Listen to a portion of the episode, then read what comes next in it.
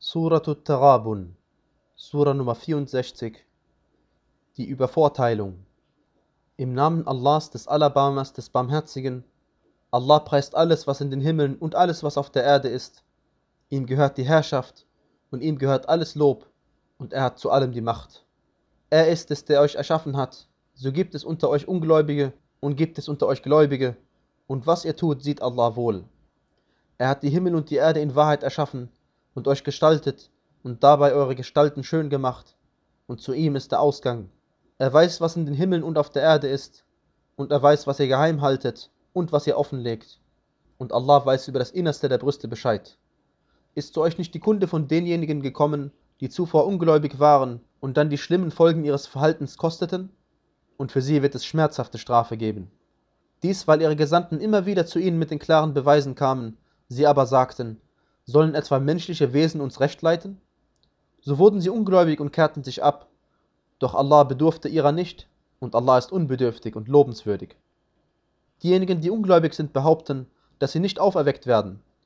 Sag, aber ja doch, bei meinem Herrn, ihr werdet ganz gewiss auferweckt werden. Hierauf wird euch ganz gewiss das kundgetan, was ihr getan habt. Und dies ist Allah ein leichtes. Darum glaubt an Allah und seinen Gesandten und das Licht, das wir hinabgesandt haben. Und Allah ist dessen, was ihr tut, kundig. Am Tag, da er euch zum Tag der Versammlung versammeln wird, das ist der Tag der Übervorteilung. Wer an Allah glaubt und rechtschaffen handelt, dem tilgt er seine bösen Taten, und den wird er in Gärten eingehen lassen durch Alt von Bächen, ewig und auf immer darin zu bleiben. Das ist der großartige Erfolg. Und diejenigen, die ungläubig sind und unsere Zeichen für Lüge erklären, das sind Insassen des Höllenfeuers, ewig darin zu bleiben, ein schlimmer Ausgang.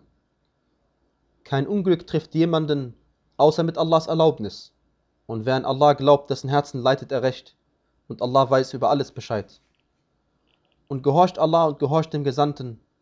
Wenn ihr euch jedoch abkehrt, so obliegt unserem Gesandten nur die deutliche Übermittlung der Botschaft. Allah, es gibt kein Gott außer ihm, und auf Allah sollen sich die Gläubigen verlassen. O die ihr glaubt, unter euren Gattinnen und euren Kindern gibt es welche, die euch Feind sind, so seht euch vor ihnen vor. Wenn ihr aber verzeiht, nachsichtig seid und vergebt, gewiss, so ist Allah allvergebend und barmherzig. Euer Besitz und eure Kinder sind nur eine Versuchung. Allah aber, bei ihm gibt es großartigen Lohn. Daher fürchtet Allah, soweit ihr könnt, und hört zu und gehorcht, und gebt Gutes für euch selbst aus. Und diejenigen, die vor ihrer eigenen Habsucht bewahrt bleiben, das sind diejenigen, denen es wohl ergeht. Wenn ihr Allah ein gutes Darlehen gebt, wird er es euch vervielfachen und euch vergeben. Und Allah ist stets zu Dank bereit und nachsichtig. Er ist der Kenner des Verborgenen und des Offenbaren, der Allmächtige und Allweise.